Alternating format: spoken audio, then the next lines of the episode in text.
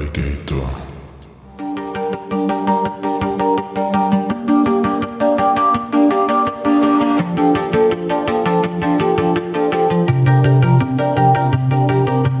Hallo und willkommen zu einer neuen Episode des Drachentöter Podcasts. Ich bin Mike und heute rede ich gemeinsam mit dem Nerd Navigator über seinen YouTube-Kanal D&D und vieles mehr. So, und los geht's. Heute habe ich den Nerd Navigator bei mir. Hallo. Hallo. Danke jetzt zuerst einmal, dass ich heute die Möglichkeit habe, bei dir im Podcast dabei zu sein und dieses kleine Interview machen zu dürfen. Ähm, mein Kanal beschäftigt sich, also die ursprüngliche Intention von meinem Kanal war eigentlich, dass ich D&D Content produzieren wollte, was dann natürlich ziemlich schnell ernüchternd war, weil ich mir vorgestellt habe, okay, du hast gleich 200, 300 Follower und die Leute lieben deinen Content und es wird super sein und sowas. Und dann habe ich natürlich auch gesehen, hey, es gibt halt viele Deutsche, die das machen, die gerade steil durch die Decke gehen mit eigentlich identen Content, den du machst.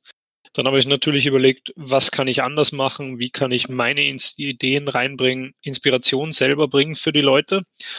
Und habe dann auch feststellen müssen, als immer mehr Schlagwörter ich bei YouTube eingetippt habe, dass es eigentlich relativ wenig gab zu Österreich selber, zu Leuten aus Österreich, die Systeme entwickeln, Leuten aus Österreich, die irgendwas spielen, die Podcasts machen. Und da habe ich dann die Idee gefasst, hey, du bist scheinbar der erste österreichische YouTuber, der sich irgendwie mit Pen and Paper beschäftigt. Es gibt natürlich den Nerdvater Martin auch und ähm, das war es eigentlich weitestgehend, sonst wüsste ich von keinem anderen. Norbert Mösel hat mal einen Kanal gehabt und Tyrell Dragons einige kleinere Videos.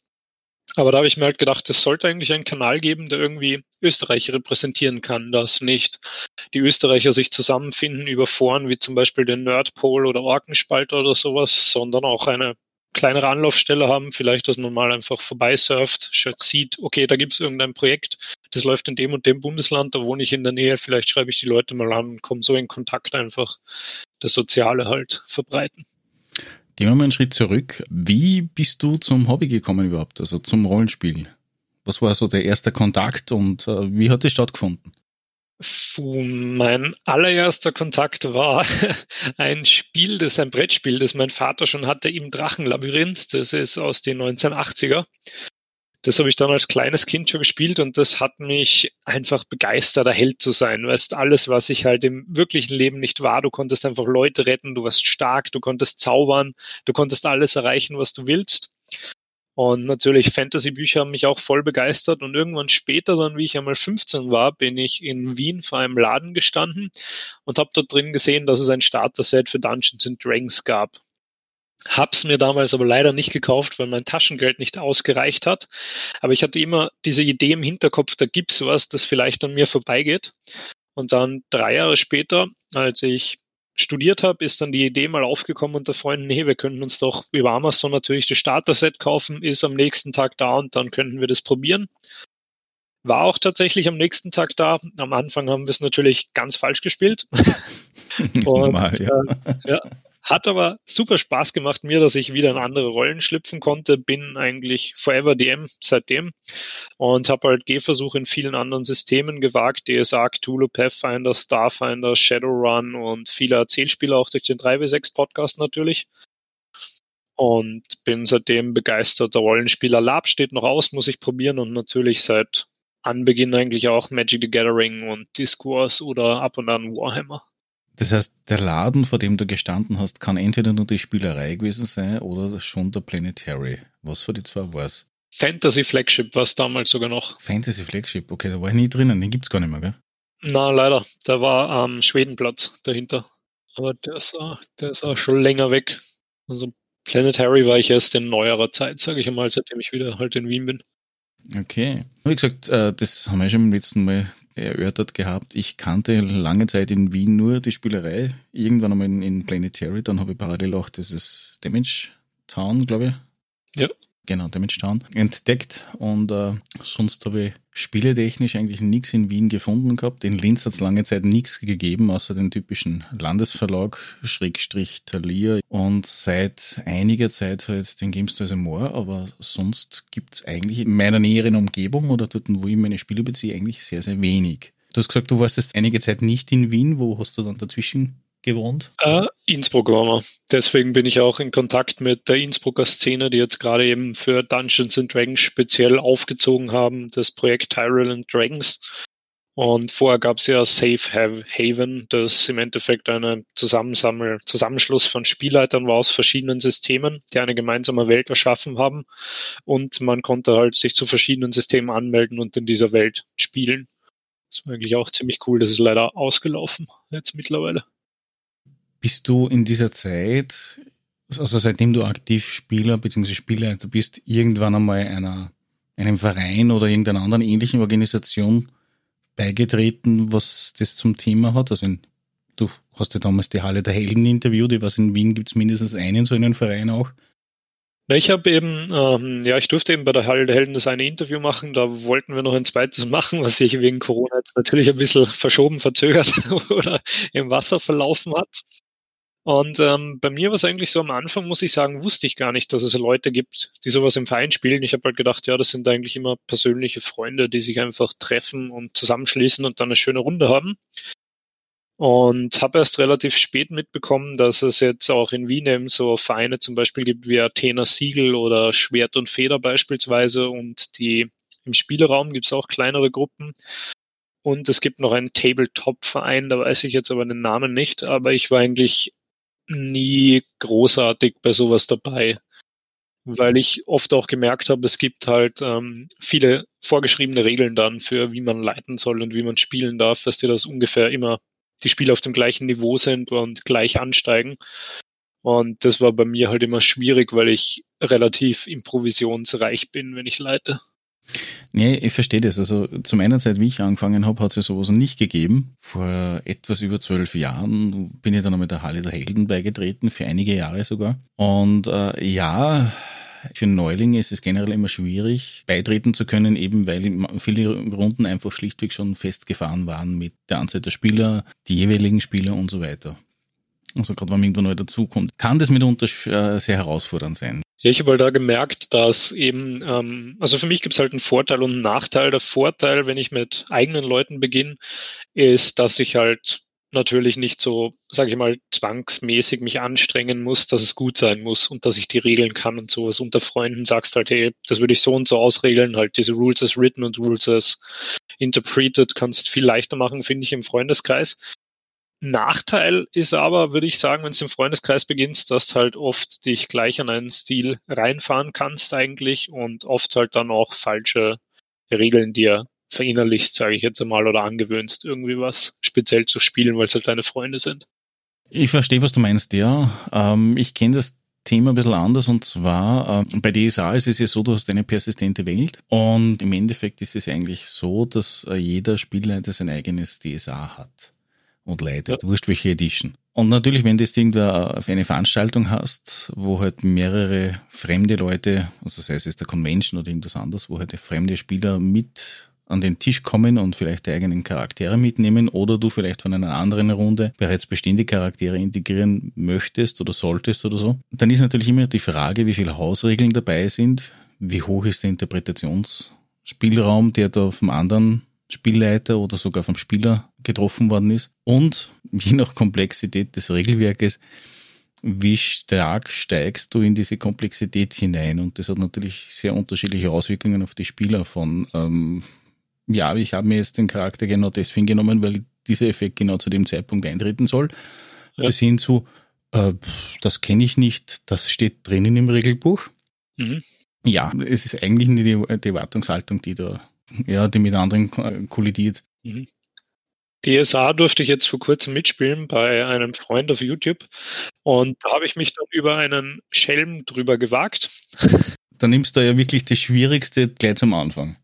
Ja, eben. Und ähm, also ich war, ich war froh, weil er hat gesagt, okay, wir wollen halt keine Helden spielen, wir sind nur welche, die nach Grangor kommen und da ein Rätsel lösen müssen. Also wir sind keine Helden, sondern einfach nur welche, die hinkommen und dieses Fest dort erleben wollen und dann zufällig passiert was. Und ich glaube, ähm, wenn ich jetzt zu einer fremden Gruppe gekommen wäre und einen Schelm gespielt hätte, wäre ich bei denen wahrscheinlich gleich unten durch gewesen und hätte bei ihnen immer mitspielen können. Aber Habt ihr das Abenteuer abgeschlossen oder seid ihr noch mittendrin?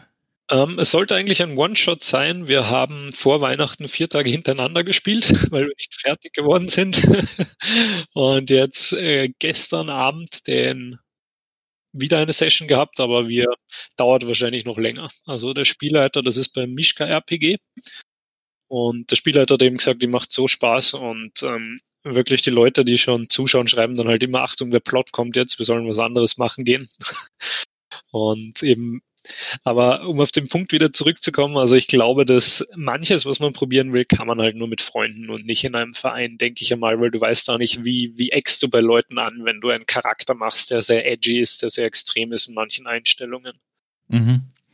Ja, es ist für und wieder. Auf der einen Seite muss ich sagen, das, was mir zum Beispiel extrem gut geholfen hat, zur, nehmen wir es einmal Fortbildung als Spielleiter, ist natürlich die Erfahrungssammlung mit vielen fremden Spielern und Spielerinnen, mit unterschiedlichen Systemen, die mit unterschiedlichen äh, Erwartungen gekommen sind, von Anfängern bis Profis und so weiter, damit du das selbst weißt, wo du bist im jeweiligen System oder in der Art und Weise, wie du leitest, ob das gut oder schlecht ist, ob das ankommt oder nicht.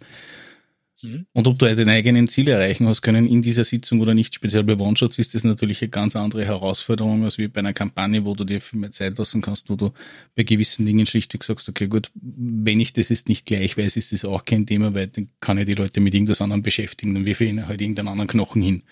Ja. Beim One-Shot ist es natürlich schwieriger, weil da muss natürlich das alles passen. Da muss das im zeitlichen Rahmen sein und, und, und. Wahrscheinlich ein Kampf, ein Rätsel und einmal Roleplay irgendwie und dann ist es erledigt. Ja, mehr oder weniger. Viele unterschiedliche Systeme habe ich wirklich eher noch mit, äh, würde ich sagen, 50 Prozent rein mit Fremden ausprobiert oder mit Bekannten, die aber nicht Teil meiner regulären Spielrunden sind. Ja. Und die anderen, wo ich sage, okay, gut, das sind wirklich Leute, wo ich, denen wir für was hin und die Kinder damit was anfangen und dann können wir sie mehr auf das System fokussieren und auf die Welt. Ganze, was ist. Ja, also mit Freunden probiere ich auch mehr aus, eigentlich an neuen Systemen, wenn ich mal was bestelle. Das mache ich auch eher mit Freunden, als dass ich es im Verein mache. Eben weil dem, was ich gesagt habe, da blamiere ich mich nicht sozusagen, wenn ich falsch leite oder irgendwas mal falsch mache. Weil die Erwartungshaltung eine ganz andere ist natürlich. Ich muss schon sagen, es ist äh, natürlich gleich was ganz was anderes, wenn du sagst, okay, du leitest eine Runde von Neulingen, wo du keinen kennst, also wie wenn du sagst, okay, du leitest eine Runde von alten Hasen, die vielleicht selbst auch das System nicht kennen, aber trotzdem äh, für intensivere Begegnungen schon hinter sich hatten. Das schreckt natürlich ab, das ist klar. Weil die Erwartungshaltung, die die an dich haben, natürlich äh, mitunter vielleicht nicht erreichbar sein kann. So habe ich das stellenweise mitgekriegt, ja. Und selbst ja, erfahren müssen. Aber es gehört dazu. Was hast denn du bis jetzt alles geleitet? Wenn man die in die jetzt einmal elegant zur Seite schieben? Also ähm, leiten durfte ich Fate schon. Ist ja ganz einfaches Rollenspielsystem. Dann ähm, Ratten durfte ich leiten zum Beispiel auch. Dann Ratten im Labyrinth, was eigentlich nur so ein Charakterhäckseln ist ganz einfaches Dungeon Crawlen W6 basiert. Du stellst innerhalb von zwei, drei Minuten einen Charakter. Idras Bü bin ich durch Markus und Harald eben draufgestoßen, durch ihren Podcast, ein surrealistisches Erzählrollenspiel. Dann auch äh, Innocent Yauf, da spielt man im Endeffekt anarchistische Teenager in einer postapokalyptischen Zukunft, die gegen eine Bedrohung und eine totale Kontrolle der Menschheit kämpfen müssen. Dann hatte ich noch äh, Nipajin vor drei Jahren kennengelernt auf der Comic-Con und habe es gekauft. Das ist, glaube ich, auch ein Wiener Verlag, der das herausbringt, wenn ich mich nicht ganz täusche. Ja. Dann Splittermond angetestet und mal angefangen zu leiten, hat sich dann aber im Sand verlaufen. DSA, muss ich gestehen, habe ich bis jetzt nur gespielt, traue ich mich nicht drüber zu leiten, einfach weil der Berg so komplex ist und ich erst mit der Fünfer eingestiegen bin eigentlich wirklich. Und da gibt es ja so viel an Lore, das könnte ich, glaube ich, gar nicht mehr aufholen. Und jetzt noch New Hong Kong Story habe ich probiert vor kurzem. Ähm, dann Honey hieß zum Beispiel, wo man eben diese Bären spielt, das was Critical Role auch mal gemacht hatte. Das habe ich auch auf der Comic Con kennengelernt, genauso wie Who the Fuck is John, wo ähm, der Spielleiter eine Person spielt und jeder Spieler ist eine schizophrene Persönlichkeit in dem Kopf von John und muss seine eigenen Ziele erreichen und die Kontrolle über John erlangen. Das war auch ziemlich wichtig, witzig. Dann natürlich ähm, die letzte Fackel, auch ein Erzählspiel. Von Harald durfte ich ein eigen entworfenes Erzählspiel mal antesten.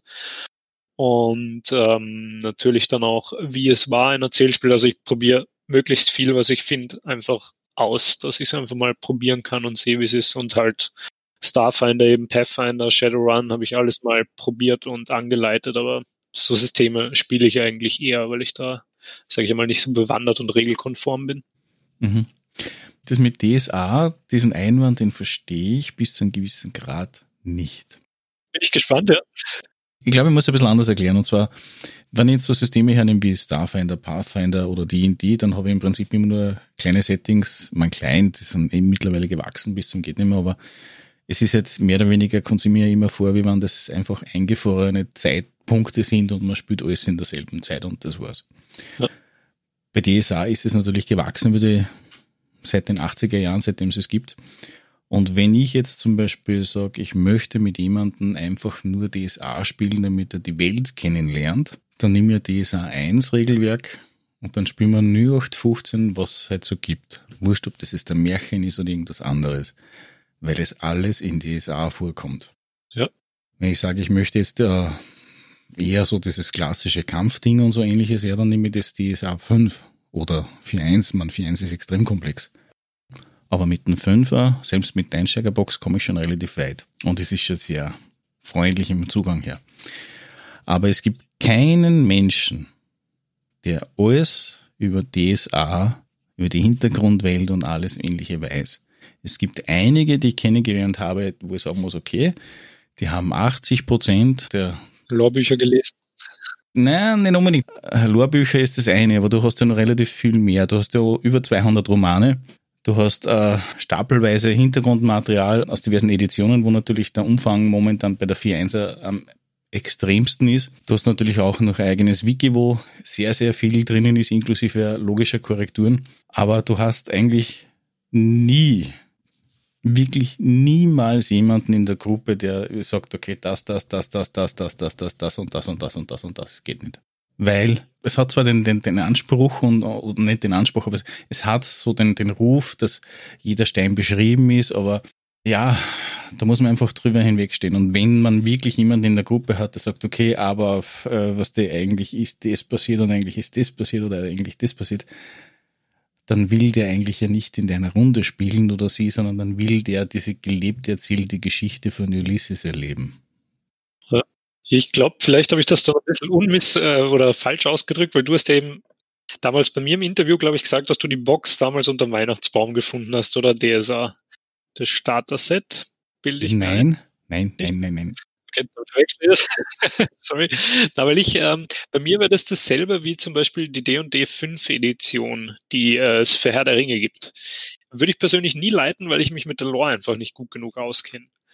So, wenn ich, wenn ich, ähm, ich glaube, wenn ich DS, wenn ich DSA leiten würde, dann würde ich halt mir eine eigene Welt erschaffen mit den DSA-Regeln und sowas, aber da kann ich mir dann auch wieder vorstellen, dass da halt viele Leute dann nicht zufrieden werden oder so. Das ist aber genau das Thema, was wir damals schon gehabt haben. Äh, und zwar, wo ich gesagt habe, äh, grundsätzlich, es ist schwierig, wenn man etwas Bekanntes, wie zum Beispiel Herr der Ring oder ähnliches leitet, dann gibt es halt immer wieder das Problem mit, du kannst diese Leute, also die Vorstellung was den, den Anspruch, den die Leute an dich haben, im Sinne von, du willst jetzt Star Wars spielen, du willst jetzt Enterprise spielen oder, oder irgendwas, nicht erfüllen.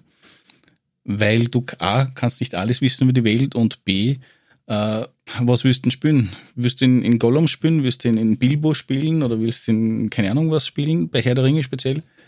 Das, äh, diese Erwartungshaltung kriegst du nicht, nicht drüber. Äh, und äh, deswegen habe ich gemeint, wenn du etwas spielen möchtest, dann nimm das Bekannte her. Also das ist mein Zugang. Nimm das Bekannte her, setze es zeitlich davor oder danach oder irgendwo anders, aber nicht zeitgleich dort, wo im Prinzip die Main Story ist, speziell vom Buch oder vom Film raus. Das meine ich damit. Und, und das, das, was ich vorher meinte, jetzt mit dem, mit dem Spieler, der dann sagt, okay, aber ich weiß doch das, das, das und das und das und das und das und das, das ist passiert. Ja, ist schon richtig, aber nicht jetzt bei mir. Ja.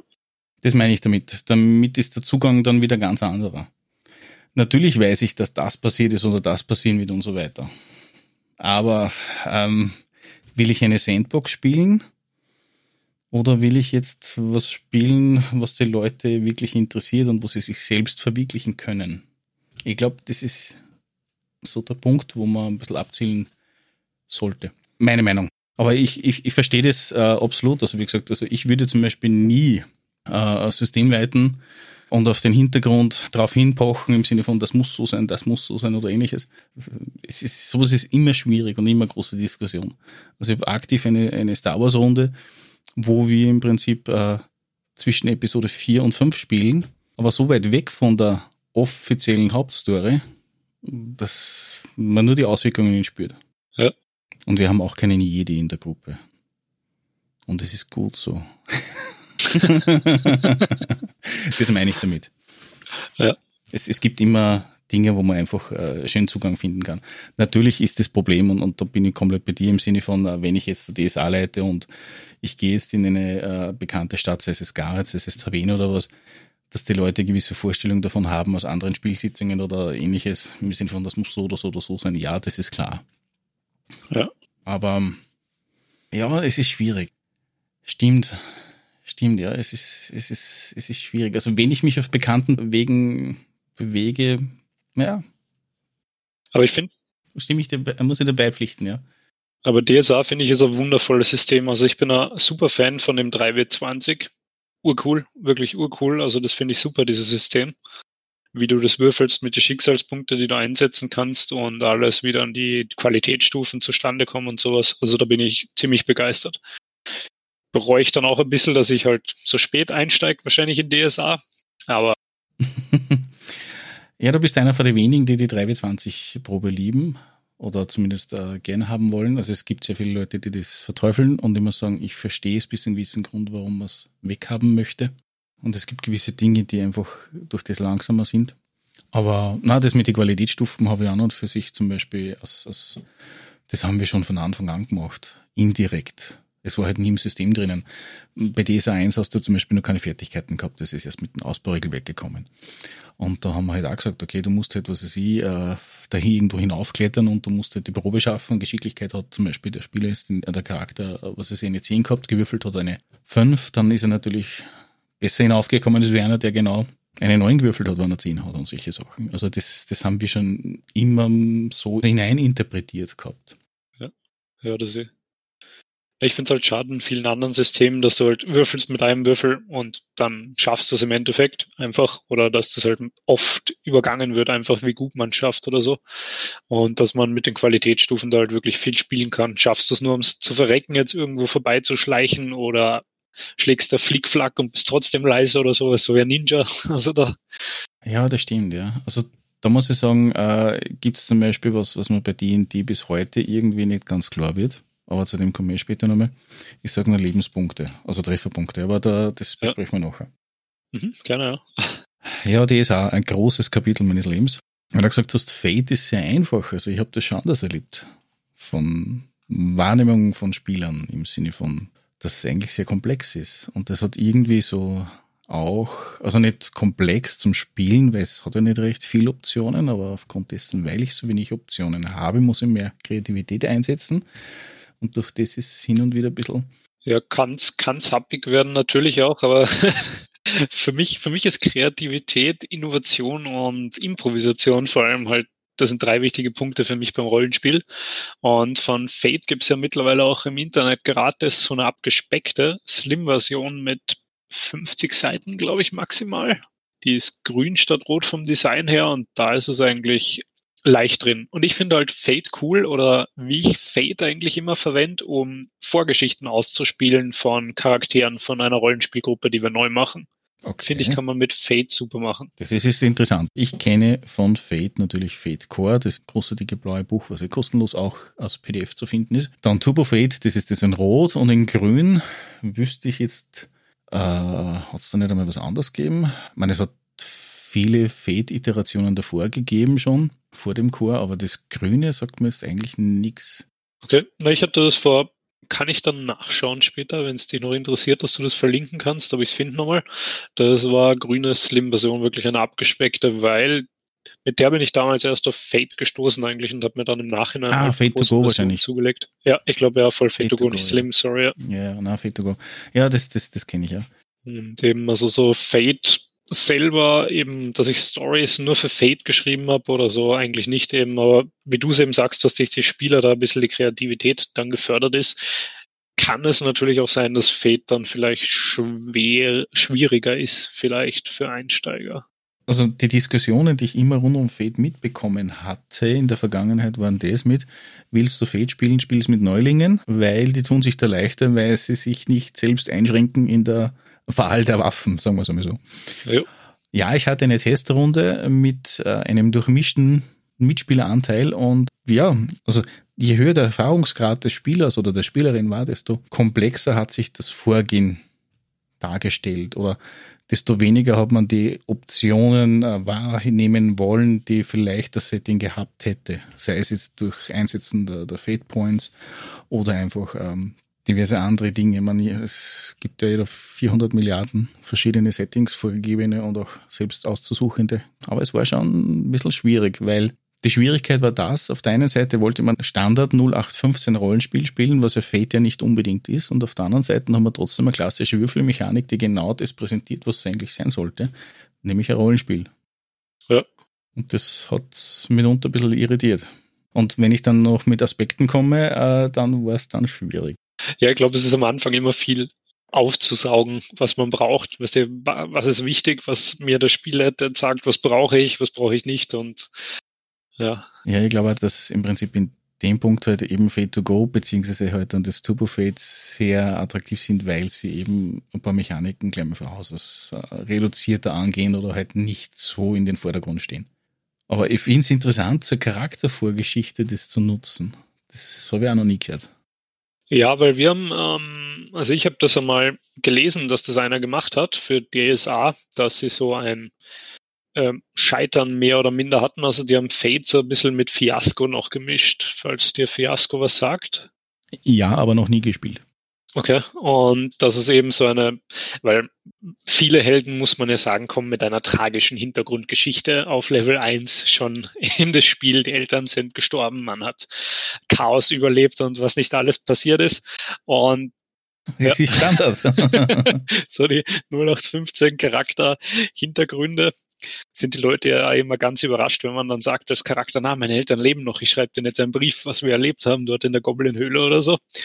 Aber ähm, da haben wir eben gesagt, dass das To-Go eine super abgespeckte Version ist, mit der du leicht einfach sowas machen kannst. Und wir haben halt gesagt, okay, kannst ja cool andere Systeme ausprobieren, genauso wie du ähm, Under the Sun heißt es, glaube ich, ist ein Erzählrollenspiel, wo du aufzeichnest den Aufstieg, Höhepunkt und Fall von Kulturen. Und so haben wir auch zusammen schon mal alle Spieler eine Spielwelt entworfen, in der wir dann später mit äh, Pathfinder einige Kreise gedreht haben. Spannend. Also ich versuche da immer zu verknüpfen Rollenspiele. Zum Beispiel, wir hatten auch schon mal eben einen Time Warp von der D&D 5 Edition in die D und AD&D Edition durch einen Magier. Und das wäre dann auch cool, wenn es System wechselst für ein paar Sessions. Ja, das mit Systemwechsel finde ich eine ziemliche Herausforderung. Man, es ist ja schon Wahnsinn, wenn man eine Edition auf die nächste wechselt, dass da dann viele Dinge dann nicht mehr so sind. Man bedient diese, glaube ich, stelle mir das ja nur für schwieriger vor, weil du ja an und für sich im Normalfall, so wie die, die die Spielerschaft kennengelernt habe, ich habe meinen Charakter, ich spiele einen Krieger und weiß genau, wie er mit Level 20 dann sein wird. Ja. Und wenn ich dann Editions wechsle, dann verwirft sie ja das ganze System. ja, das stimmt. Ja. Und bei DSA ist es äh, ja nicht vorgeplant, weil der Weg ist zwar schon in eine gewisse Richtung möglich, dass man das äh, weiß, was man machen möchte oder welche Fertigkeiten zaubern und ähnliches. Aber wenn ich das dann von Edition zu Edition ziehe, dann wird das nur mehr schwieriger. Mhm. Ja, ich habe eben die Spieler gefragt, ob sie cool damit sind, unter Anführungszeichen, um das jetzt so zu sagen. Und sie haben gesagt, ja, passt. Haben wir schon mal die Edition alle gespielt gehabt. Dann habe ich mich halt noch ein bisschen reingefuchst mit, äh, wie das ist mit Stats und sowas, wie man das gescheit ummünzen kann. Eine Session halt für die Charaktererstellung zusammen alle und dann halt fünf Edition, halbe Session gespielt, passt, Zeitloch zurückgeworfen, neue Charakterzettel ausgeben und da gleich weitergespielt. Also war dann auch cool. Das ist echt geile Idee, ja. Na, das, über das habe ich noch nicht drüber getraut. Was ich schon mal, was ich schon mal machen wollte, war bei Star Wars X-Wing, also das Tabletop miteinander verknüpfen mit dem äh, FFG-Rollenspiel. Mhm. Das wäre mal eine Idee gewesen. Das Problem ist natürlich das, dass dann meistens bei einer Star Wars Runde kann dabei, der Tabletop-Affinität hat oder einen Zugang findet zu so einem Tabletop. Ja. Und was es auch noch gibt, was wir früher schon gemacht haben, war, sei es Battletech oder Legendary, dass wir das miteinander gekoppelt haben. Aber da sind die Systeme auch sehr gut bis perfekt aufeinander abgestimmt gewesen. Ja. Wir haben auch mal probiert, jetzt eben auf YouTube ähm, Hero Quest, das Uralt-Brettspiel zu spielen, einfach mit der Intention, okay, wir spielen ein Brettspiel. Und dann hat halt jeder seinem Charakter einen Namen gegeben und da hat was eigentlich nur noch Roleplay, dass du halt einfach durchgefahren bist und Monster schlagen hast mit Roleplay halt nebenbei nur aus dem Brettspiel raus entwickelt. Also das war schon. Also aus dem schlechten Dungeon Crawler Roleplay machen. Ja. Witzig. Du wird gesagt, dass da Welten erschaffen. Wir haben das einmal probiert, beziehungsweise ich hatte es auch schon gehört. Es gibt äh, ein System namens Microscope. Ich weiß nicht, ob du das kennst. Äh, gehört, aber noch nie probiert du steckst im Prinzip einen Rahmen ab von einem Zeitstrahl. Zum Beispiel, was weiß ich, vom Beginn des Sonnensystems, also, also vom Erglühen der Sonne bis hin zum Absterben der Sonne zum Beispiel, oder halt, was weiß ich, von 1900 bis 2000. Und drehum hat ja jeder Spieler immer Möglichkeit, etwas zu definieren. Sei es eine Aktion, die mir gewesen ist, wie zum Beispiel, was ich, Vampire erobern den Weltraum oder der erste Mensch am Mars und solche Sachen, bis hin zu, die Götter mussten flüchten und ähnliches. Und dann kann man halt reinzoomen, deswegen wie ein Microscope, und die Ursprünge oder diese Gegebenheiten, warum das passiert ist, ausspielen. Das heißt, man hat im Prinzip nicht einen fixen Charakter, sondern einfach nur dynamische Gegebenheiten, die man halt dann ausspielt und dann für sich halt dann äh, durch das ergründet, warum das passiert ist. Und das ist ein extrem geiles System zum äh, Hintergrund bauen. Das heißt, wenn du zum Beispiel sagst, okay, du möchtest jetzt Hausnummer Savage Worlds Runde spielen und äh, jeder soll irgendwas mit tragen können oder sollen und speziell nicht nur einfach, was es gibt es Vampire, gibt es Roboter oder keine Ahnung was, sondern auch was Geschichtliches dazu beitragen, dann kann man genau sowas nehmen. Ja, na, das ist super cool. Muss ich, muss ich mir da mal anschauen. Also ich habe, ich probiere halt immer, so wie ich es gerade gesagt habe, was eben meine Fehlinterpretation gerade war, vom Kleinen ins Große zu planen, also von wirklich mikrogeschichtlich beginnen bis bis zur Welt dann selber oder Universum. Es, es gibt da sehr gute Ansätze. Ich habe einmal gesehen, dass der, der Michael Mingers einmal was vorgestellt hat, wie man also ein Setting definieren kann oder so eine Vorgeschichte, also nein, eigentlich nur ein Setting im Sinne von, jeder wirft irgendwelche äh, Begriffe rein und dann werden halt unter gewisse Prämissen Begriffe hervorgehoben oder dann wieder gestrichen und zum Schluss bleibt halt was über und das wird halt dann im Prinzip definiert als Welt von dem her, wo halt dann jeder was beigetragen hat, aber jeder auch eine Entscheidung treffen hat, die können im Sinne von, ja, will ich, will ich nicht, zum Beispiel. Ist natürlich für reine Fantasy-Systeme wahrscheinlich ein bisschen zu wenig, aber für so alles ist möglich Systeme ist es nicht blöd, meiner Meinung nach. Da gibt es echt gute Ansätze, was das betrifft. Das ist auch, glaube ich, ein bisschen so aus dem Teambuilding raus, wenn ich das richtig verstanden habe. Ja. Ein System, das ich vorhin erwähnt habe, das habe ich falsch betitelt. Ich habe jetzt gerade nochmal nachgeschaut. Das ist 1000 Jahre unter der Sonne. Das ist das, wo man eben mit Zeichnen und Zeitstrahlen dann auch Welten erstellen kann zusammen. Also ich finde eben die Ansätze lustig und auch cool eigentlich für Gruppen, wenn man das zusammen macht, weil die Spieler dann einen ganz anderen Zugang zu der Welt auch haben. Wenn sie da selber mitgemacht haben, als wenn ich mich hinsetze und die Welt für mich allein über Monate oder sowas entwerfe und ihnen dann fertig präsentiere.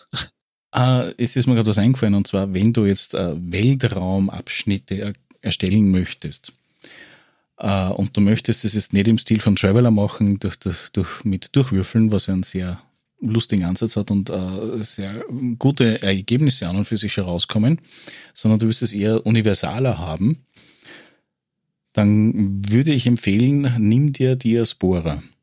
Diaspora ist im Prinzip sowas wie ein Traveler-Setting ja. mit Fate-Hintergrund und du würfelst im Prinzip mehr oder weniger mit deinen Plus-Minus-Würfeln aus, ob da ein System ist oder nicht und ob das jetzt ein Wurmloch hat zum anderen System oder nicht und solche Sachen. Das heißt, es entstehen dann sehr abstrakte Konstrukte von mitunter auch dreidimensional, was ja bei Traveler nicht geht. Das ist recht witzig vom Ansatz her. Mhm. Ja, muss ich mir alles mal anschauen. Weil du gesagt hast, im Sinne von die Charaktervorgeschichte und so weiter, was hast du aktuell für Runden als Spielleiter, die du momentan betreust oder leitest? Oder vielleicht sogar in Planung. Was, was, was kann man sich gerade aktuell bei dir vorstellen? Uff, ähm, da habe ich viele. Also hier, ähm, wo ich wohne, direkt in näherer Umgebung, spiele ich mit einem guten Freund von mir. Da teilen wir uns ähm, sozusagen die Schirmherrschaft über seine Welt und wechseln uns immer ab mit Leiten, dass jeder halt einen Charakter hat, der mitläuft, der dann immer wieder dazukommt. Dann beginne ich jetzt für eine neue Gruppe über Tyrant Dragons gefunden, wahrscheinlich eine etwas abgeänderte Version vom D&D 5 Starter Set, äh, verlorene Minen von Faldelva zu leiten. Dann ähm, leite ich noch eine weitere Gruppe in St. Pölten, die jetzt aber eben pausiert ist natürlich wegen Kontakt und Anreisen und sowas, die auch leider nicht zusammenfindet, weil bei uns das Equipment äh, sehr auseinandergeht von dem Zustand, den wir uns alle leisten können. Da ist online leider nicht machbar. Sonst in Wien eine D&D-Gruppe, die jetzt aber gerade pausiert, weil wer anders gesagt hat, er will sein eigenes System leiten, der großer DSA-Fan ist. Und wir spielen tatsächlich gerade in Havena, aber er hat das Würfelsystem abgeschafft und die Charakterbildung etwas anders gemacht. Da ist es jetzt W6 basiert und du hast viel mehr Werte eigentlich und keine sechs Grobeigenschaften mehr, sondern einfach viele eigene Eigenschaften, die du selber hochleveln kannst. Und ähm, eine Out of the Abyss Runde leite ich noch und mitspielen tue ich bei einer D&D 5E-Runde, die auch aus einer 3-5er-Runde entstanden ist, dadurch, dass ein Gott das Universum zerstört hat und man in eine andere Parallelwelt geworfen würde, in der die 5er-Regeln vorherrschen. Ja, du hast einiges zu tun, ja. Ja, ich bin sehr eingespannt. ah, stimmt. Und äh, das habe ich noch vergessen, eben auf YouTube leite ich noch äh, drei Runden. Auf YouTube leitet es auch noch drei Runden, okay. Ja, also es ist bei mir. Auf deinem Kanal aber nicht, oder? Ja, nein, nicht auf meinem, weil ich eben das Streaming-Equipment nicht habe. Da hat mir Mischka das eben angeboten, den ich über Nerdpol hat er mich angeschrieben, dass er so bei sich auf dem Kanal eine Serie machen will. Du bist SL, wo viele Leute leiten können. Der Martin leitet auch bei ihm eine Cthulhu-Runde, der Nerdvater. Und ähm, da ist jetzt eben draus entstanden, dass wir halt eine Kampagne gemacht haben. Ja, super. Aus dem One-Shot, ja. Was mir gerade eingefallen ist, es hat einen YouTuber gegeben, ich glaube, der ist jetzt nicht mehr so aktiv wie früher und der hat ein eigenes DSA-System entwickelt. Das wäre vielleicht auch noch eine Alternative, wenn man die Original-DSA-Regeln nicht nutzen möchte. Unabhängig davon, dass es Savage Worlds Variation gibt, natürlich ist eh klar, und eine Fate-Version gibt, ist auch klar. Ja, da haben sich die Leute schon die Mühe gemacht. Also so wie du sagst, da bin ich dann wahrscheinlich einer der wenigen wirklich, die die 3 bis 20 mögen. Es, es hat seine Vorteile. Also es gibt Dinge, wo ich sagen muss, ja, es ist geil äh, und B, es ist bescheiden, weil du gewisse Dinge zu schlecht voraussehen kannst. Die Wahrscheinlichkeiten sind doch sehr durchwachsen. Und das ist natürlich, wenn ich jetzt einen Charakter habe, der sehr niedriglevelig ist, dann ist er das eher egal. Aber wenn ich jetzt sage, ich habe jetzt einen Magier, wenn ich ein Stufensystem hätte, Hausnummer der zehnten Stufe und ich mache einen Zauber, den ich eigentlich mit links machen könnte und weil ich halt mit 3W20 würfel, dann habe ich halt äh, mitunter vielleicht einen Fehl beim Zauber, wie gesagt, den ich eigentlich kann, der mir keine Schwierigkeiten bereiten dürfte. Ja. Und aufgrund dessen, glaube ich, ist auch der Punkt eingeführt worden beim DSA 5, dass jetzt sogenannte dass du Durchschnitte nehmen kannst einfach und die Erleichterung bekommst dann? Ja, so in der Richtung. Aber rein auch nur, damit man dieses Ding halt abfedern kann, dieses nicht vorhersehbare. Weil eigentlich müsstest du für jede Herausforderung, wo du den Ausgang nicht entscheiden, also nicht bestimmen kannst, den eigentlich, müsstest du würfeln. Das heißt, du kannst eigentlich bei jedem Mal episch scheitern. Ja, ja das stimmt.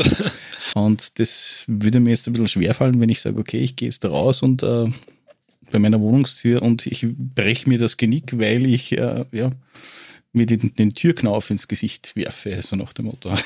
Ja. 320 gewürfelt. Nachdem du so eingespannt bist im Punkt Rollenspielen und YouTube und so weiter, hast du überhaupt noch Zeit für andere Hobbys? Gibt es irgendwas, was noch? Was nicht zusammenhängt an Hobbys eben ja Klettern und Bouldern, gehe ich voll gern. Jetzt natürlich auch eingeschränkt, weil natürlich Weißt du, Sporthallen dürfen nicht aufmachen, gibt es in Wien ja genug und da wir jetzt nächsten Monat auch dann direkt in Wien nach Wien reinziehen werden, wahrscheinlich ich und meine Verlobte, wird es dann besser werden, hoffe ich in Zukunft, dass ich da auch mehr machen kann und ja, ich, ich klinge jetzt, ich jetzt wirklich voll wieder Nerd. Ich, ich zocke eigentlich nur Arbeit und spiele Pen and Paper oder gesporteln. Ich weiß nicht, es ist, und lese gerne. Studium ist ja jetzt fertig und ja, Klettern ist interessant, ja. Hier ist bei mir der Ausgleich, weil alle dagegen sind, dass ich Kampfsport und MMA mache. Und habe ich ja lang gemacht und jetzt habe ich eben so einen Kompromiss mehr oder minder gefunden, weil auch viele Leute oder viele Freunde gesagt haben, boah, Klettern finden sie urcool und da hat man dann jetzt halt so einen kontinuierlichen Kreis, mit dem man klettern gehen kann. Also das ist super. Ja, ich glaube, Klettern ist in Wien sicherlich die bessere Alternative. Weil bei mir ist es so, dass eigentlich der Ausgleichssport bei mir Bogenschießen und ähm, das ist natürlich auch was, wo man dann Natur braucht und wenn man in Wien wohnt, bis dass man da wo hinfahren kann, dass man schießen kann, ist ein Tag vergangen oder so. Ja, das stimmt, ja. Kommen wir wieder retour zu, zu dem Lieblingsthema, warum wir uns eigentlich getroffen haben, ist ja D&D. Äh, warum eigentlich D&D? Unabhängig jetzt davon, dass jetzt unterm äh, bestellt worden ist und am nächsten Tag da war, die Einsteigerbox damals, aber warum gerade D&D, warum nicht irgendwas anderes? Es hat ja auch zu dieser Zeit, wo du angefangen hast, die gewiss mit der Faust so vor 10 bis 15 Jahren oder was, ja. Äh, da waren schon einige andere Produkte länger am Markt, sei es jetzt Midgard, sei es jetzt DSA, sei es jetzt keine Ahnung, was der Teufel ist. Warum gerade D&D? Wie bist du auf D&D gestoßen? Ähm, ich muss dazu sagen, ich glaube, wenn wir uns ein anderes Starter-Set gekauft hätten, wäre ich jetzt voll in einem anderen System drin. Also ich glaube, es war einfach nur Zufall. Und D&D habe ich halt schon auch so ein bisschen mitbekommen, natürlich auch von Wizards of the Coast, weil ich halt begeisterter Magic-Spieler war, jetzt mittlerweile nicht mehr, weil es natürlich auch so Geldfaktor ist mit den neuen Editionen, die sie immer raushauen. Das war schon immer so. Ja. Und dann, wenn du halt einmal Wizards of the Coast gehst, schauen, was für neue Settings rauskommen. Jetzt kommt ja vor allem diese Wikinger-Edition und die D&D-Edition dann raus, wo ich mich schon super drauf freue auf beide. Und ähm, auf jeden Fall, wenn du auf Wizards of the Coast die Seite schaust, findest du ja urviel eigentlich gleich äh, zu Sachen, die sie machen und da ist D&D eigentlich immer auch schon relevant gewesen.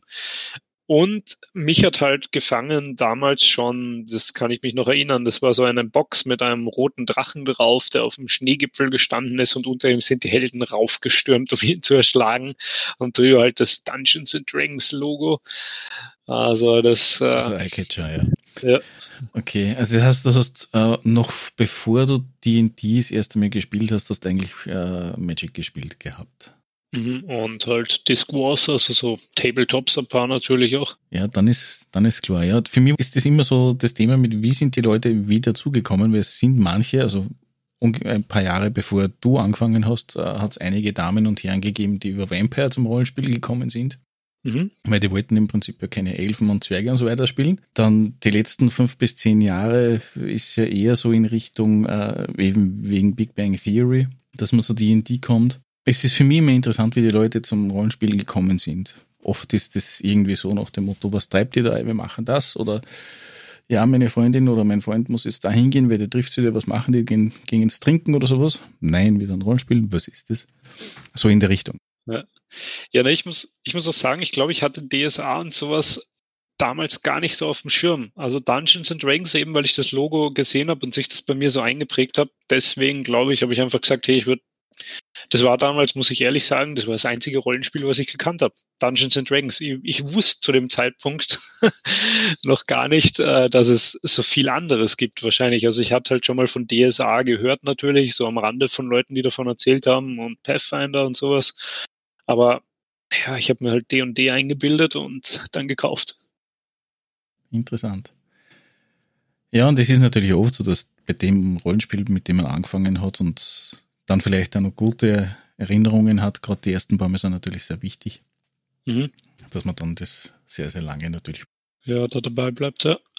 Aber kommen wir mal zum D&D 5.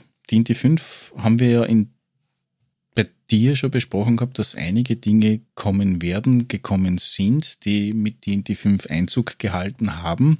Mhm. Beziehungsweise jetzt natürlich auch mit der großen Diversitätsdiskussion immer mehr aufgeflammt sind und gerade am Aufflammen sind, beziehungsweise gerade am Beheben sind äh, von äh, Wizard of the Coast, wie ich das mitgekriegt habe.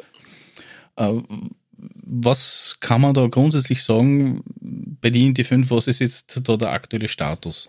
Wie kann man sich D&D 5 jetzt vorstellen für einen, der vielleicht früher mal D&D gespielt hat, in einer alten Version, beziehungsweise der von DSA oder einem anderen Fantasy-System einmal einen Blick in Richtung D&D werfen möchte?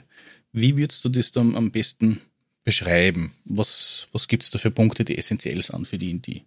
Also essentiell jetzt zu Vorgängeredition ist auf jeden Fall die freie Wahl. Du hast mit allem mittlerweile, so wie sie es gemacht haben, die freie Wahl.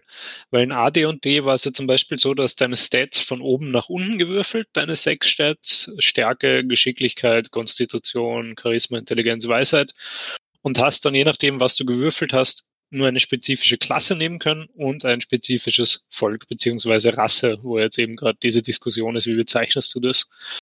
Und jetzt mittlerweile in der Fünfer-Edition, nachdem diese Diversitätsdiskussion aufgekommen ist, ist es so, dass du eigentlich alles machen kannst, was du willst, weil Wizards of the Coast gesagt hat, sie wollen halt, dass jeder Held einzigartig ist und dass es keine Stereotypen Type mehr oder minder gibt. Also dass Orks nicht alle dumm sind, aber dafür sehr muskulös, dass Elfen halt nicht alle aus dem Wald laufen und äh, sehr meditativ unterwegs sind und sage ich jetzt einmal ähm, mit den Geistern in Kontakt stehen oder ähnliches. Zwerge wohnen nicht mehr alle unter der Erde. Und ähm, hm, das ist halt ein erster großer Punkt, dass du wirklich jetzt komplett frei deinen Charakter zusammenstellen kannst. Du bist eigentlich an nichts mehr gebunden von Werten, die du dazu kriegst oder Fertigkeiten oder sowas. Das kannst du mittlerweile alles machen, wie du willst. Es ist extrem vereinfacht worden von den Regeln, was natürlich in meinen Augen das Problem gibt, äh, wie ich es vorher gesagt habe, dass du zwischen Raw und Rye entscheiden musst. Also wie sind die Regeln geschrieben und wie interpretierst du sie? Weil es halt zu vielen Sachen einfach noch nichts Fixes gibt, dass du dann halt das DM immer so ein bisschen biegen und brechen musst, dass irgendwie eine Regel da drauf passt auf das, was die Spieler machen wollen, weil vieles halt nicht drin steht. Und es gibt halt ziemlich viele Bücher. Jetzt ist auch das neue Buch erschienen, Tascha eben, mit dem diese, ähm, dass du alles machen kannst, was du willst, herausgekommen ist. Und da sind, glaube ich, auch über 30 neue Unterklassen drin gewesen. Das heißt, früher war es ja relativ begrenzt. Du hattest halt deine Kämpfer, Baden, Barbaren, Mönche, ähm, Zauberer, Magier und so weiter. Und da gab es immer nur vier Unterklassen oder sowas und das war erledigt. Und jetzt hat halt jede dieser Oberklassen nochmal Dutzende Subclasses dazu bekommen, was natürlich das Ganze jetzt, sage ich einmal, für Einsteiger vielleicht etwas komplexer machen kann, weil du viel mehr Auswahl hast als vorher als ich halt begonnen habe zu spielen, gab es nur diese sechs Klassen, Oberklassen und die hatten jeweils zwei oder drei Unterklassen und das war halt viel leichter dann zum Auswählen natürlich für die Spieler. Das heißt, diese Klassen sind das dann eher so in Richtung Spezialisierungen oder ist ähm, das dann eher sowas wie diese äh, Spezialklassen, wie man es früher gehabt hat, einmal im, im 3.5er? Also so äh, Spezialklassen würde ich eher sagen in die Art, also zum Beispiel nehmen wir mal jetzt hm, Deep Hair, ist ja eine ganz beliebte Klasse. Du kannst dich zum Beispiel entscheiden, bist du jetzt so ein ähm, auf Level 3 ist das meistens, dass du dich entscheiden kannst bei D und D und dann kannst du dich mit Deep zum Beispiel entscheiden, mit Rogue, okay, wirst du jetzt ein Assassine und machst dann halt mehr Schaden sozusagen oder gehst du ja ins Roleplay und wirst dann so ein arkaner Betrüger, der halt so ein bisschen zaubern kann noch dazu. Oder gehst du halt in so eine intelligente Schiene, dass du manipulativ bist. Also du kannst halt dann sozusagen, wenn du deinen Charakter ein bisschen angespielt hast, dich entscheiden, wo will ich hin mit ihm? Wie will ich ihn weiterspielen? Weil du gesagt hast, äh, sie haben eine sehr große Vereinfachung gemacht. Ich, meine, ich kann mich nur erinnern, oder ich, ich habe es irgendwann im Hinterkopf gehabt, dass es mal Unterschiede gegeben hatte zwischen Männlein und Weiblein. Äh, bei D&D, glaube ich, war das. Ich bin mir aber jetzt nicht mehr ganz sicher. Kann das sein, dass das einmal gewesen ist, dass äh, Hausnummer wenn Frau dann Stärke minus eins oder sowas? Mm, ich bilde mir ein, ich habe es einmal gelesen in AD&D in so einer Anmerkung, aber mittlerweile gibt es das gar nicht mehr. Also da, es kommt wirklich nur noch auf das Volk halt an, was du dazu kriegst und das kannst du aber mittlerweile eben selber legen auf die Werte, wie du es willst und dann halt deine Klasse noch. Also es kommt nur noch auf die zwei Sachen an. Wie kannst du das selber legen? Wie, was, was kannst du selber legen jetzt? Es gibt von Haus aus in D&D, wenn du jetzt eben kannst du Point by deine Grundwerte die kaufen sozusagen oder auswürfeln und je nachdem, was für ein Volk, slash Rasse, was auch immer du dir aussuchst, kriegst du noch bestimmte Mali oder Boni dazu. Zum Beispiel nehmen wir jetzt mal einen Hügelzwerg, der kriegt plus zwei auf Stärke theoretisch und plus zwei auf Konstitution. Und hier ist jetzt eben dann mit dieser Diversitätsdiskussion das aufgekommen, aber ich würde gerne einen Hügelzwerg spielen, der Bade ist und das kann ich nicht, weil diese Werte fix sind. Ich muss die auf Stärke und Konstitution legen und kann sie nicht anders legen. Und jetzt mit dieser neuen Regelung ist es eben so, dass du dann beim Hügelzwerg eben auf zwei Werte, die du willst, plus zwei kriegst. Und das kannst du dann selber legen, wie du es willst. Das heißt, du kannst zum Beispiel plus zwei auf Geschicklichkeit regen, weil er sehr flink ist, der Zwerg, und plus zwei auf Charisma, weil er super hübsch ist oder sowas. Okay, das heißt, der Boni an sich oder der Malus, der durch das kommt, verschwindet nicht, der wird nur freigestaltet, wo du ja, ihn Wo du ihn haben willst, ja. Dass du sozusagen mit jedem Volk alles machen kannst jetzt mittlerweile. Aber hast es, du hast dann volksbezogenen Mali auch oder nur Boni? Ähm, es gibt bei so Monsterklassen Mali, bei den klassischen Heldenklassen, Zwerge, Halblinge, Menschen, Elfen, Halborgs, also gefallene Engel oder sowas gibt es das eigentlich nicht. Also nur wenn du sagst, so Monsterklassen spielst du, dann gibt es das. Oder halt Dunkelelfen zum Beispiel sind natürlich anfällig gegen Sonnenlicht. Da hast du dann Nachteile zum Beispiel auf Angriffswürfe oder alles, was mit Zehen zu tun hat, wenn du in der Sonne bist. Das selbst könntest du dann, wenn ich das richtig verstehe, eigentlich dann auch weg ja, kannst du mittlerweile eigentlich weglassen. Also es ist für mich ähm, eben ist es jetzt ein Power Gaming System geworden. Weil, was die, wieso sollte ich irgendein Volk nehmen, das mir nur auf zwei Werte plus eins gibt, wenn ich auch ein Volk nehmen kann, das mir auf zwei Werte plus zwei gibt? Das, also es ist schwierig geworden für mich. Ja, gut, Power Gaming und D&D, das waren zwei Begriffe, die immer zusammengehört haben, meiner Meinung nach. Mhm, ja, also, hat das gesagt vom letzten Mal, ja. Mhm. In der Wahrnehmung, wie ich es jetzt so empfinde, von dem, wie du es mir beschrieben hast, ist es eher wieder in Richtung Vierer, wo es ja per Default ja eigentlich ein Tabletop-System war. Man, unabhängig davon, dass die in die ja vom Tabletop kommt, generell kommt es mir jetzt wieder so vor, wie wenn das genau wieder in die Richtung geht, wenn man sagt, okay, man macht sich das Beste vom Besten und Jack Bomber und alles andere, was nicht effizient ist, ist uninteressant. Habe ich das jetzt richtig verstanden? Ähm, nein, es ist, glaube ich, jetzt schwierig eben, weil ich nur meine Meinung wiedergeben kann. Ein anderer wird wahrscheinlich sagen, das ist voll gut, so wie sie es gemacht haben. Also für mich ist halt das Volk jetzt mittlerweile nur noch so ein ein Mantel, den du über dein Charakterkonzept drüber bettest, um dir eventuell gute Werte abzustauben, weil es war ja auch, oder viele haben halt geschrieben, ja, ich spiele das und das Volk nicht, weil es halt nicht mit meiner Charakteridee zusammenpasst, weil ich dann auf Charisma zum Beispiel keine Plus krieg oder so. Und ich bin, das sagen auch die Spielleiter, bei denen ich mitspiele, dass ich sehr ähm, masochistisch bin. Weil meine Charaktere, finde ich, sind eigentlich immer schwach und und ich lasse meine Charaktere gern leiden und scheitern und daran wachsen. Und deswegen denke ich mir auch, weil in D&D ist es so, wenn du manche Stufen erreichst, kannst du sowieso Werte steigern. Und dann denke ich mir, dann ist mein Barder halt beispielsweise, wenn er jetzt am Anfang in die Story einsteigt, kein guter Bader einfach. Und wenn ich dann auf Level 4 komme, kann ich meine Stats steigern. Und von Level 1 bis 4 lernt er einfach bis seine Finger bluten, auf seiner Fiedel zu spielen oder sowas und dann ist er besser. Also ich finde, man kann das halt immer verbessern mit, mit Roleplay oder verbinden. Ich brauche keinen starken Charakter, wenn ich auf Level 1 einsteige. Aber eben meine eigene Meinung halt. Ja, das, das ist schon klar, deswegen reden wir miteinander. Weil, wie gesagt, für mich ist auch das Thema, dass eigentlich egal ist, wie, wie stark oder wie schwach die Person ist, solange die Person die Aufgabe mitunter lösen könnte, die, der sie gestellt wird, ist ja kein Thema nicht. Man, es hat jetzt keinen Sinn, wenn ich jetzt tausendmal einen Bettler spiele, der genau nichts kann, keine Kampfausbildung hat oder irgendwas anderes und sich dann gegen den Drachen positionieren muss. Das würde ich nicht machen. Wenn es aber im Gesamtkonzept der Geschichte oder der Kampagne, die von der Grundidee her geplant ist, ein Teil von einer Gruppe sein kann, wo er diese Gruppe dann mit seinen eventuell vorhandenen oder noch nicht vorhandenen Fähigkeiten bereichert, dann ist es für mich ein Gewinn als Spieler oder für die Gruppe. Mhm. So sehe ich das. Aber wenn ich jetzt sage, okay, ja, ich gehe es genau Fall. her, ja, wie, wie im Prinzip die, die grundsätzlich immer ein bisschen wahrgenommen habe, im Sinne von, ich plane meinen Charakter von 1 bis 20 durch, damit ich am effizientesten bin. Und dann ist natürlich die Wahl des Volkes äh, irrelevant, ja. ja.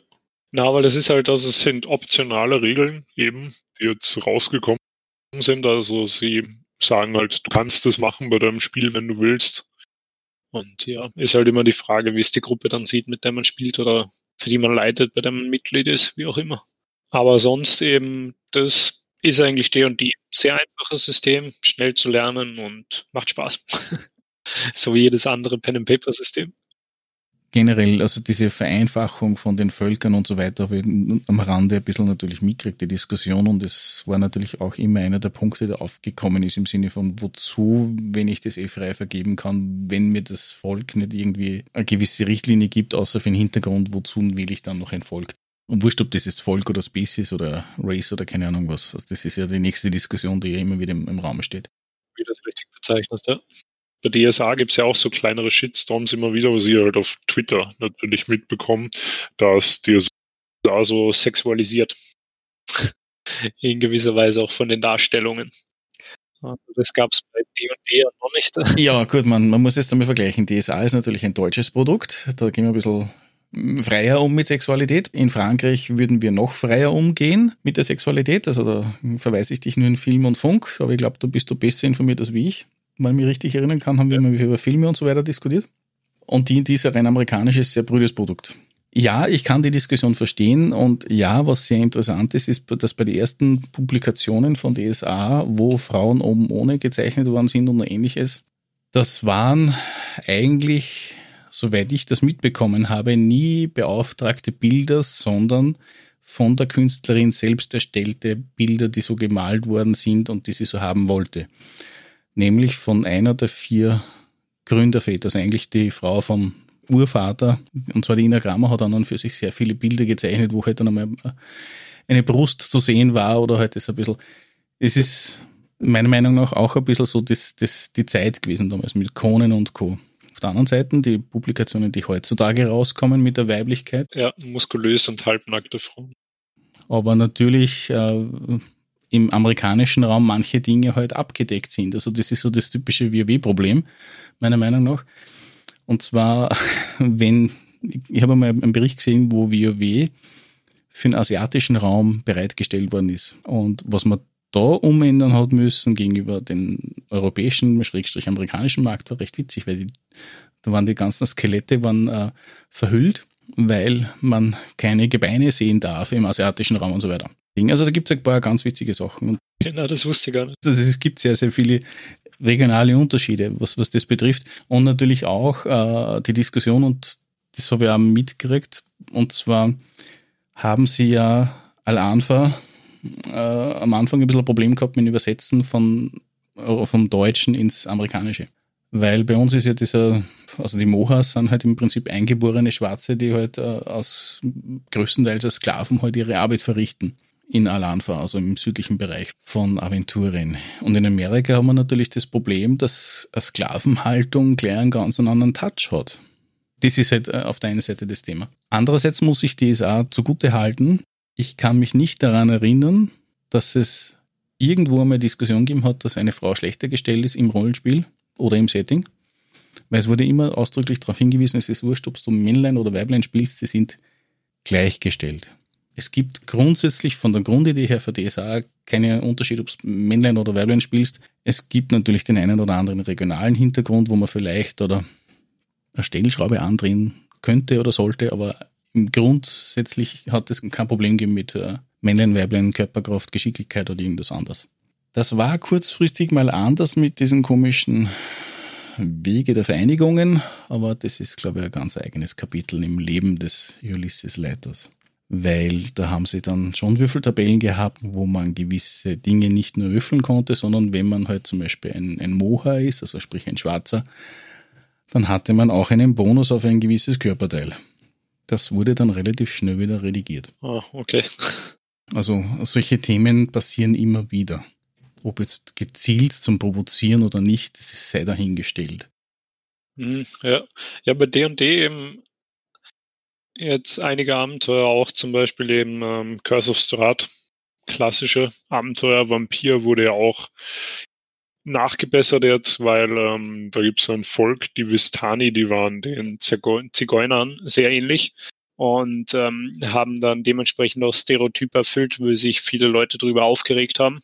Und da wurde jetzt auch eine neue Auflage von Curse of Strahd wieder herausgebracht, wo das revidiert wurde mit einem ähm, es gab einen indigenen Berater, glaube ich, sogar dann für diese Neuauflage.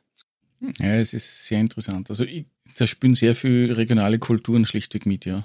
Wie gesagt, wir haben ja eigentlich eher bei gewissen Dingen weniger Probleme. Amerika desto mehr im asiatischen Raum gibt es ganz andere Dinge, die Probleme machen. Du kannst das nie an jeden recht machen. Das ist eigentlich, glaube ich, die Essenz. Ja, es ist schwer, sobald das System, glaube ich, relativ groß ist. Das, was ich zum Beispiel immer mache, bevor ich eine Session anfange, speziell mit Leuten, die ich, die ich nicht kenne, ist schlichtweg das, dass ich mal grundsätzlich einmal reinschnuppere und mhm. frage, gibt es irgendwas, was nicht passieren sollte? Gibt es irgendwas, wo man aufpassen muss, sei es jetzt irgendwelche Trigger auslöst, wie es in Neudeutsch heißt, also sprich irgendwelche Erinnerungen wieder aufleben lassen könnte, die man nicht möchte, sei es jetzt der Spinnenphobie oder sowas. Und schlichtiger im Vorhinein schon Punkte gebe im Sinne von Achtung, wir spielen jetzt, werde demnächst wieder eine kleine Kampagne leiten, wo ich im Vorfeld bekannt gegeben habe, Achtung, wir spielen in dem Jahr. Achtung, das ist der und der Hintergrund, so und so sind ungefähr so diese Dinge, wie sie, sie sich Spieler vorstellen müssen, wurscht, ob sie es erlebt haben, weil wir im Prinzip auf der Erde spielen. Manche sind zu jung, manche sind ungefähr so alt wie. Dementsprechend können sie sich vielleicht daran erinnern. Aber nur mal so zum Bekannt geben, wo die Reise ungefähr hingeht, damit sie dann keiner irgendwie überrascht fühlt äh, mit negativen Dingen, ja. Da finde ich es eben auch bei ähm, Space 1889 schwierig, sage ich mal, zum Roleplayen, weil du kannst ja aus dem Deutschen Reich sozusagen wenn spielen, aus der K&K-Monarchie und bringt dein Charakter dann den Zeitgeist mit, der da damals war, oder bringt er nicht mit, oder bei Cthulhu, je nachdem, wann du spielst. Ähm, Call of Cthulhu, wenn du in der Lovecraft-Ära spielst, dann hast du auch eine andere Meinung, dein Charakter, als wenn ich meine Meinung auf diese Zeit ummünze sozusagen und den dann spiele, dann steche ich auch voll raus. Also bei Call of Cthulhu haben wir vor kurzem erst eine Kampagne abgeschlossen und im, im Vorfeld haben wir darüber gesprochen gehabt, wegen dieser Epoche, also sprich 1920er, 30er, 40er Jahren. Im Prinzip haben wir gespielt zu einer Zeit der Prohibition in Amerika. Ich hatte dann nur angemerkt, dass halt, weil das oft da immer ein bisschen vergessen worden ist im Sinne von Achtung, die Stellung der Frau war damals eine andere als heute, auch in puncto Rechten und so weiter. Und habe zum Spieler hat er gesagt, äh, weil war in dem Fall Spieler, wenn du das so haben möchtest, wie es damals gewesen ist, bitte, es ist deine Entscheidung, beziehungsweise natürlich im Absprache der gesamten Gruppe. Und wenn nicht, ich habe kein Problem damit. Ja, aber wenn man natürlich äh, historisch nahe oder realistisch spielen möchte, dann muss man halt gewisse Dinge vielleicht auch mit einbeziehen oder halt anklingen lassen, dass das vielleicht nicht ganz so ist, weil sonst hat man ein bisschen verklärtes Bild. Ja, weil sonst kann es passieren, dass man dann irgendwie ganz anders agiert oder nicht versteht, warum das plötzlich eine Herausforderung ist, obwohl man das ja anders lösen hätte können. Ja, bei Space zum Beispiel steht eben gleich dabei, weil du das vor zwei, drei Mal gesagt hattest, schon mit diesem Frau-Mann-Unterschied, ob es das aussuchen. Bei Space steht eben dabei, dass du, wenn du eine Frau bist, wahrscheinlich halt keine Wissenschaftlerin oder Forscherin oder sonst irgendwas sozial angesehenes sein kannst in dieser Zeit, weil es halt nicht so war damals und Space lehnt sich eben halt an die Zeit an, nur mit äh, Steampunk-Aspekten. Mhm. Das ist das einzige System, was mir halt untergekommen ist, diese wirklich Unterschiede Mann-Frau.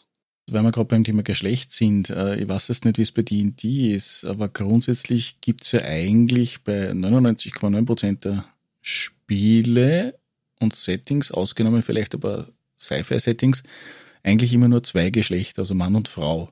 Manche Aliens sind natürlich dann sächlich oder vielleicht haben nur drittes Geschlecht oder so. Aber generell gilt eigentlich, man spielt Männlein, Weiblein oder halt ein Roboter, also ein künstliches Ding irgendwie.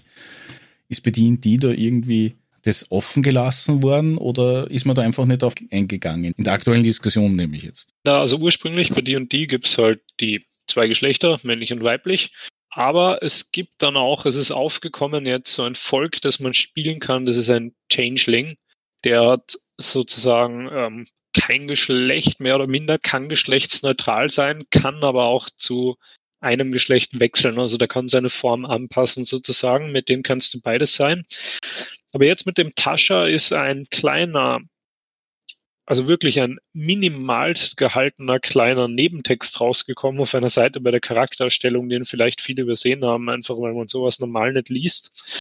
Da ist drin, wie du dir was eigenes erstellst. Also das ist im Endeffekt, wie du ein eigenes Volk erstellst, das so ist, wie du das willst.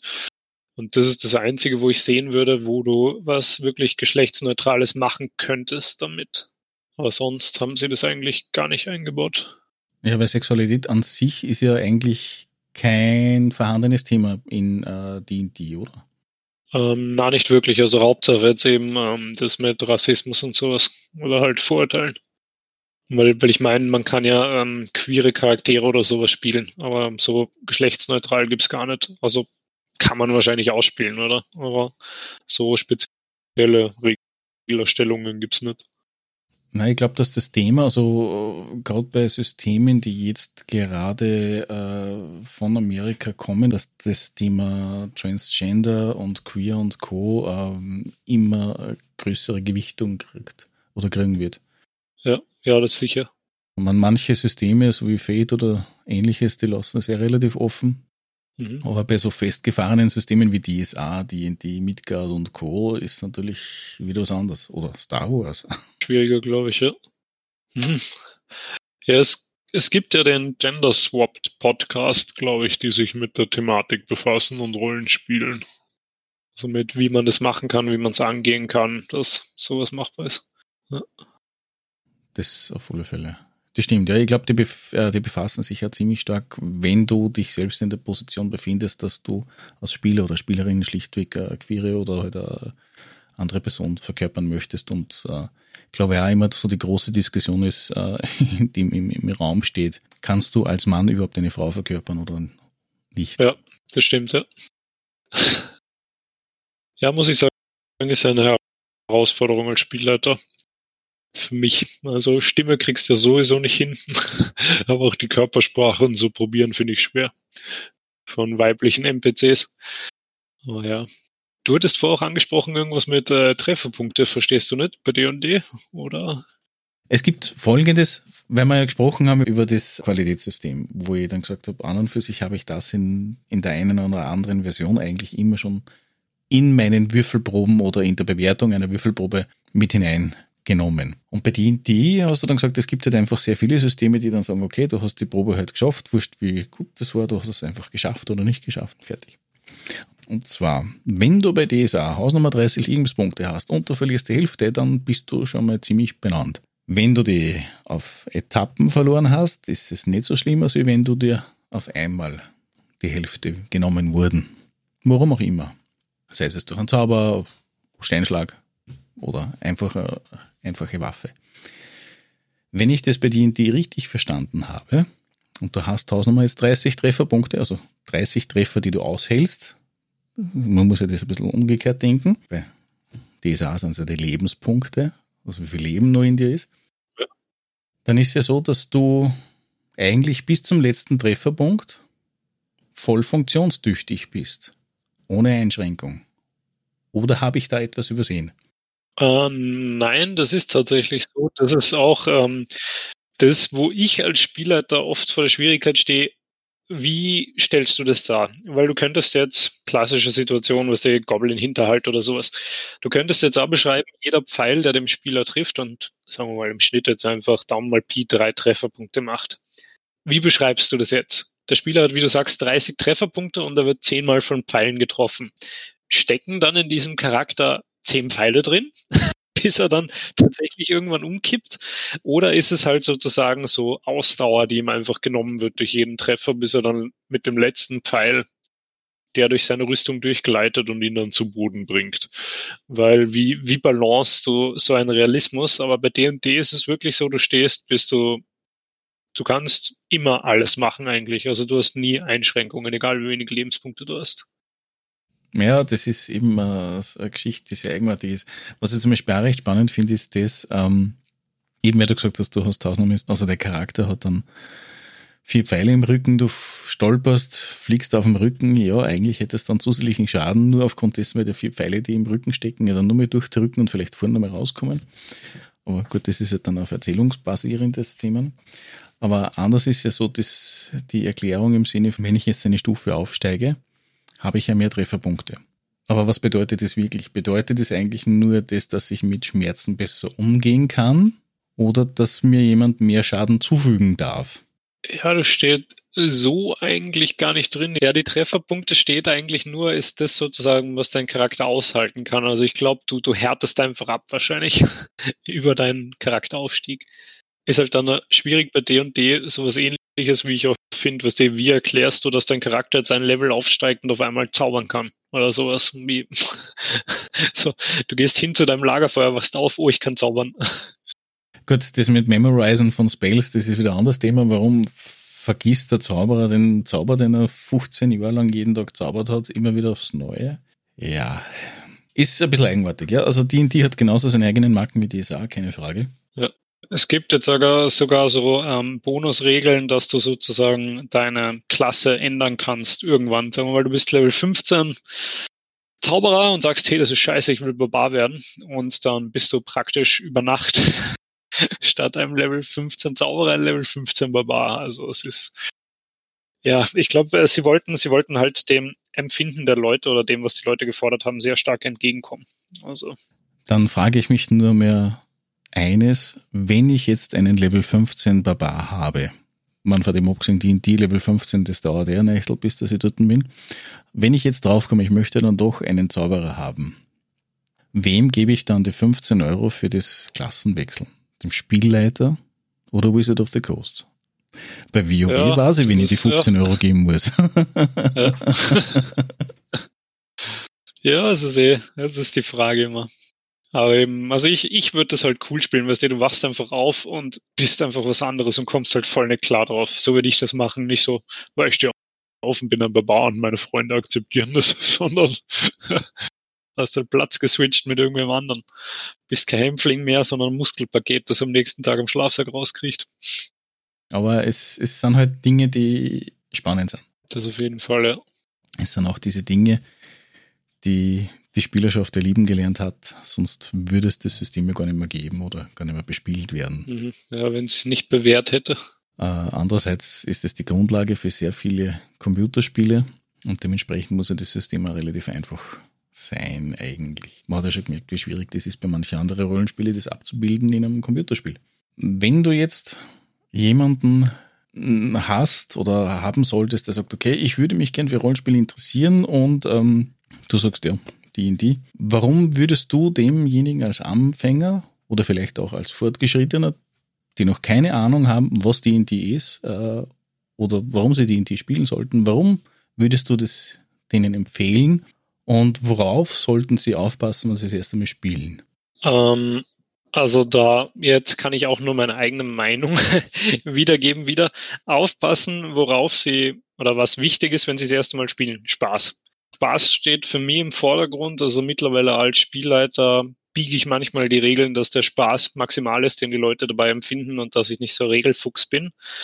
Und empfehlen würde ich es, weil du, weil es natürlich sehr populär ist, weil du dir anschauen kannst, eben Critical Role oder zum Beispiel Big Bang Theory oder sowas, ist natürlich auch dann die, das Problem kann sein, dass halt der Matthew Mercer-Effekt auf dich zukommt, daher. Aber sonst, weil es einfach einfach ist, du kannst schnell deinen Charakter erstellen. Es gibt ähm, viele vorgefertigte Charaktere schon. Und du kannst eigentlich innerhalb von zehn Minuten, würde ich jetzt einmal sagen, beginnen mit dem ganzen Spiel.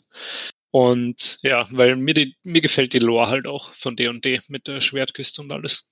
Der Mercer-Effekt, nur zur Erklärung, kannst du es kurz umschreiben, damit es jeder versteht, der den Matt Mercer nicht kennt?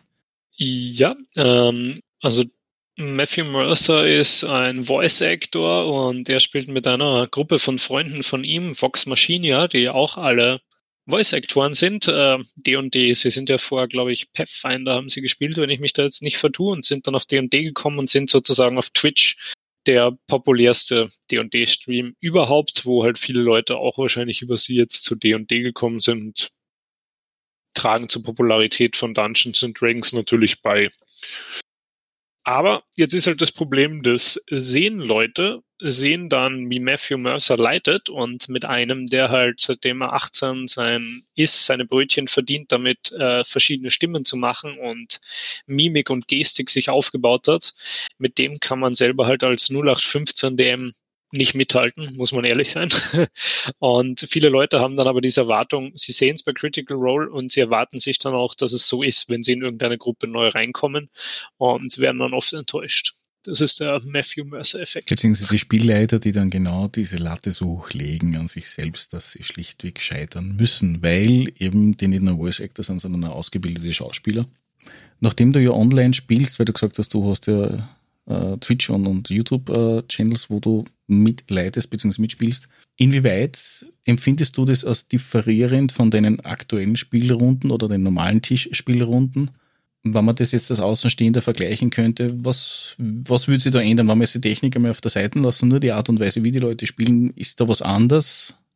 Oder ist es eher, kommt es dem gleich, wie du normalerweise auch spielen würdest? Also es kommt darauf an, natürlich mit wem, bei welchem Stream du mitspielst weil ähm, ich bin ein DM, also ich sage halt gleich, bei mir ist meine Welten, die ich bespiele, die sind so wie die reale Welt. Es gibt alles in meinen Welten oder kann es alles in meinen Welten geben, was in der realen Welt auch existent ist. Es kann Gewalt geben, Kinder geben, das für viele ein No-Go ist. Es kann halt erzwungene Handlung geben, es kann Versklavung geben, es kann brutal beschriebene Gory-Szenen geben und das frage ich halt die Leute immer vor, ob das mit ihnen klar geht. Ähm, Im Internet muss man dann natürlich eben, bei wem man leitet, dann das Ganze ein bisschen zurückschrauben oder so einen Konsens finden, dass halt dann ein ab 18 Stream freigeschaltet wird. Gibt es zum Beispiel auch. Und ähm, man achtet, würde ich sagen, im Internet mehr drauf, wie man spielt, wie man sich gibt, als wenn man halt in den eigenen vier Wänden spielt mit Leuten, die man schon länger kennt, weil ich weiß ja nicht, wer schaut mir zu, wer nimmt das wie auf und dementsprechend ist es schwieriger. Weil wir haben zum Beispiel mal ein System gespielt, Dragons Conqueror America. Das finde ich so cool, weil es ähm, im Endeffekt spielt zu der Zeit, als Europa Südamerika entdeckt hat und begonnen hat zu kolonialisieren. Nur dass sowohl die Europäer als auch die Amerikaner Drachen besitzen.